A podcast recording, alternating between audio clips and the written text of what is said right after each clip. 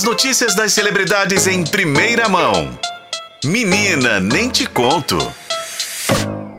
Hora de menina nem te conta aqui na F5 e o Renato Lombardi já tá comigo trazendo as notícias mais quentinhas aí do mundo dos famosos. Tudo bem, Renato? Tudo bem, Pedro, e com você? Tudo bem também, agora mais aliviado, sabendo que o nosso eterno apresentador de domingo aí, o Faustão, já tá em situação muito melhor, né, Renato? Conta pra gente do estado de saúde do Faustão.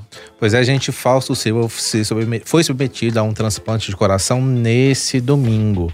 É uma notícia que foi divulgada já no fim da tarde desse domingo é, quando ele já tinha saído do centro cirúrgico e já estava na UTI, onde que ele permanece ainda, porque essas primeiras horas pós-cirurgia é, são horas, muito, momentos muito delicados, então tem que ver a questão de é, aceitação e rejeição do novo órgão ao corpo de Fausto Silva. Foi uma cirurgia que durou cerca de duas horas e meia lá no Hospital Albert Einstein, em São Paulo. É, ao longo do, né, do dia, nesse domingo e até hoje, né, de manhã, foram surgindo nas redes sociais vários comentários acerca desse transplante do Fausto Silva.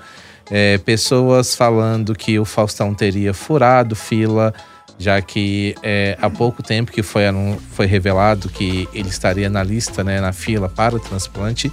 E hoje a mulher dele fez uma postagem nas redes sociais explicando de fato o que, que aconteceu. Uhum é, um dos, dos pontos né, desse momento delicado de saúde do Fausto Silva. Ele estava na lista, e o nome dele foi incluído na lista de trans, trans, transplante desde o dia 8 deste mês. Então, não foi uma coisa tão rápida assim como as pessoas estão imaginando. Então, teve aí praticamente 20 dias numa fila de espera. E o SUS também divulgou, né, o Ministério da Saúde, perdão, é, um comunicado falando que, na maioria dos casos, é, as pessoas aguardam um mês para o transplante. Então, ou seja, o Fausto Silva está dentro dessa, desse processo, dentro dessa média, de, segundo o Ministério da Saúde. Faustão ele tinha um caso que era considerado de risco, era prioridade. Ele era o número dois da fila. O coração que ele recebeu nesse domingo é, antes tinha sido oferecido, vamos dizer assim, para um outro paciente, mas a equipe que acompanha essa pessoa, que também não teve idade revelada, optou por não fazer a cirurgia. Então, o coração, o órgão, acabou passando para o Fausto Silva.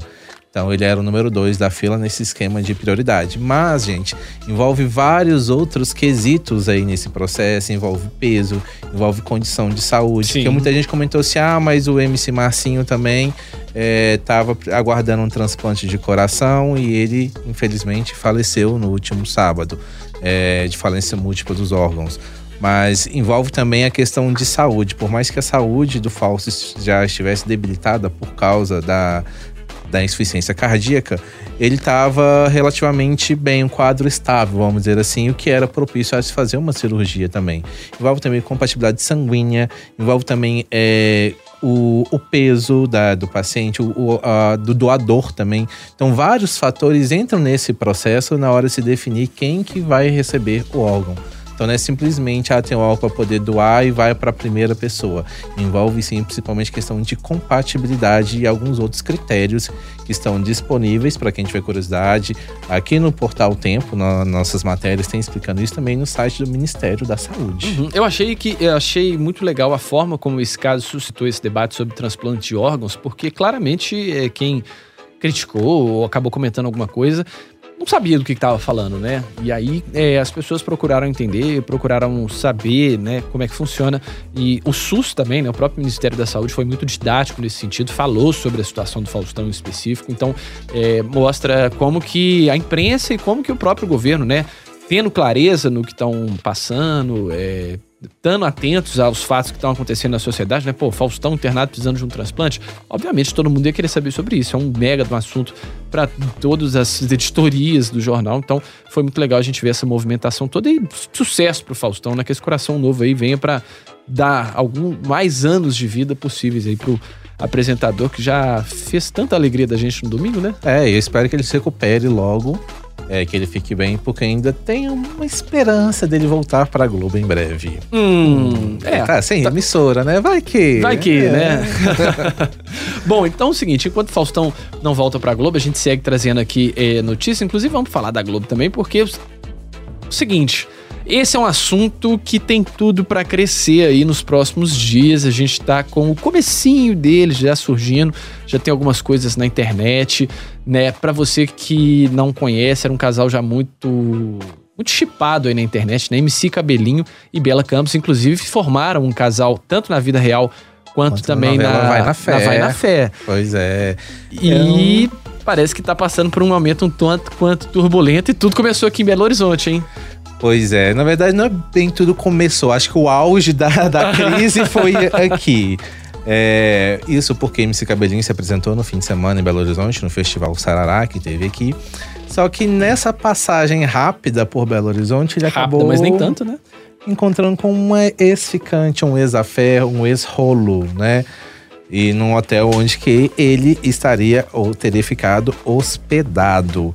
Só que aí o que aconteceu? A moça, que eu vou falar o nome dela para vocês aqui, que ela se chama, que eu esqueci o nome dela só um momentinho. Ixi, rapaz. Ih, É... menino, fechou tudo aqui. Fechou tudo. Ela se chama Duda Medef. Isso. Pois é, ela é estudante de direito, mora aqui em Belo Horizonte e ela e MC Cabelinho já teriam tido um envolvimento no passado. É, imagens de um suposto encontro dos dois foi parar nas redes sociais. Depois a própria Duda foi às redes sociais falando que sim, que encontrou com o MC Cabelinho e que na ocasião ele não falou que estava namorando e que se ele estiver, estava namorando, estava traindo a namorada. Ô, gente, no assim, caso, a Bela Campos. ô, Só- Duda BDF, né? Assim, difícil te defender, né, querida? Exatamente. A- entrou nessa situação, é, polemizou de uma certa forma, o trem viralizou, as pessoas estão comentando, discutindo, querem saber, eles estão juntos ou não estão juntos? Se- o MC Cabelinho e a Bela Campos separaram ou não? O fato é que ontem à noite o MC Cabelinho fez uma apresentação e fez uma música, cantou uma música em homenagem a Bela Campos, mas nenhum dos dois se pronunciou nas redes sociais ou qualquer outro lugar sobre o se há uma crise entre o casal, se eles estão realmente juntos ou não.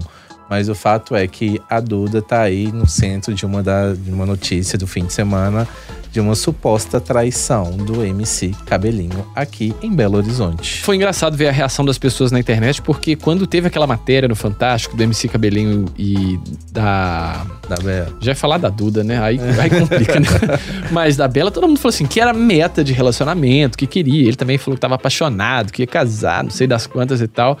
E a gente vê que nada resiste é, ao, ao, ao viagem, ao ex-affair. Sempre tem uma coisinha no caminho, né, cara? Pois é, acho que cabe também nesse momento o cabelinho da versão dele, né? Não falar o que aconteceu, e apesar de ser uma coisa que só diz respeito a- ao casal, mas como se tornou uma coisa pública e até mesmo a Duda tem usado as redes sociais para expô-lo cada vez mais, expor essa relação ou não relação mais do cabelinho com a, a Bela, então acho que vale eles se pronun- se pronunciarem e falar assim, ó, gente, aconteceu isso ou não aconteceu isso. Vamos aguardar para ver os próximos acontecimentos, né? Vamos, vamos aguardar pra ver. E antes da gente encerrar aqui, Renato, vamos só trazer uma atualização sobre o novo BBB, né? Tem BBB no ano que vem. A Globo tá fazendo uma série de mudanças e a gente teve, é, além daquela a novidade que a gente anunciou na semana passada, de um voto por CPF, pra acabar com esses fandons aí de Arthur Aguiar, Amanda Meirelles, esse pessoal que ganhou aí, que não, não, não tinha tanta popularidade assim igual achava que tinha por conta desses fandons. Agora a Globo também tá fazendo. mudando um pouquinho a dinâmica de como funciona o programa no, no todo, né? Pois é, essa questão da votação é uma coisa que vai gerar muita polêmica. Eu confesso que agora eu já não tô gostando mais. Porque Sim. além do voto por CPF. Semana passada a gente tava adorando, né? É, a questão do voto por CPF eu acho maravilhosa. Só que a Globo vai adotar um sistema misto de votação. Ou seja, Ih. vai ter a votação por CPF, mas também vai ter aquela votação tradicional dos fandoms que podem votar quantas vezes quiserem. E, E cada um pernas, desse então. voto vai ter um eh, que vai, vai valer 50%. Vamos dizer assim, vai ser 50-50.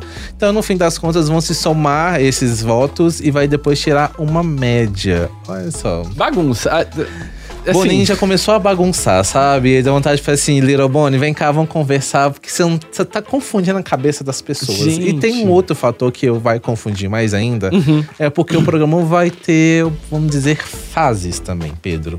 É, segundo o comunicado da Globo que ela lançou logo depois que a gente foi ao ar na sexta-feira, Uhum. nesse comunicado explica que no primeiro momento o público vai ter que votar como acontece a votação de A Fazenda. A gente vota para as pessoas ficarem em A Fazenda. Então agora, no BBB, no primeiro momento, as pessoas, o público vai votar para quem estiver lá dentro, em vez de sair para ficar. Isso até muda um pouco a dinâmica da coisa, porque geralmente quando você tá movido ali pelo ódio, que você odeia a pessoa que tá ali dentro, porque o BBB mexe com isso, né? Sim. Você vota sem parar. Agora, na hora que pergunta assim, quem que você quer que fique, você fala assim, não sei se vale meu esforço. É, num primeiro momento vai ser isso, vai voltar para poder ficar. Só que, segundo como a Globo disse, fazendo uma tradução bem realista, quando é a louca no Boninho, ele pode mudar, mudar essa lógica. E as pessoas vão passar a votar em que elas querem que seja eliminado. É, enfim, acho que faltou talvez o TSE pra auditar esses votos aí, já que a gente tá querendo transparência. Não, tá muito confuso. Eu confesso que já fez um. Eu me senti a Nazaré Tedesco naquele meme, né? Nazaré Confusa. Mas é toda essa confusão, gente. Voto misto e uma dinâmica, um programa dividido em duas fases que só Deus sabe quando que o Boninho vai implantar essas fases Ai, aí, como não- que vai ser essa dinâmica no fim das contas. Não sei o que esperar. É, eu também não sei o que esperar. Acho que na verdade eu vou ter que esperar a estreia pra tentar entender o que que eu vou tentar esperar. É, vamos ver, né? Mas é bom ter essa mudança no BBB, realmente do jeito que tava, talvez não, não teria um próximo, viu? É, mas acho que ele faltou ele escutar mais o público, porque o público dá muito mais ideias pra ele. É, mas também não precisa escutar demais, não? Hora que Não, é um grupo coisa. de estudos, ser pessoas selecionadas, assim, sabe? Pode chamar a gente aqui, a gente adora Isso, conversar. bom, Faltou pro Boninho ouvir o F5. Exatamente. Renato, obrigado pela sua participação, viu, meu querido? Obrigado, gente. Até a próxima.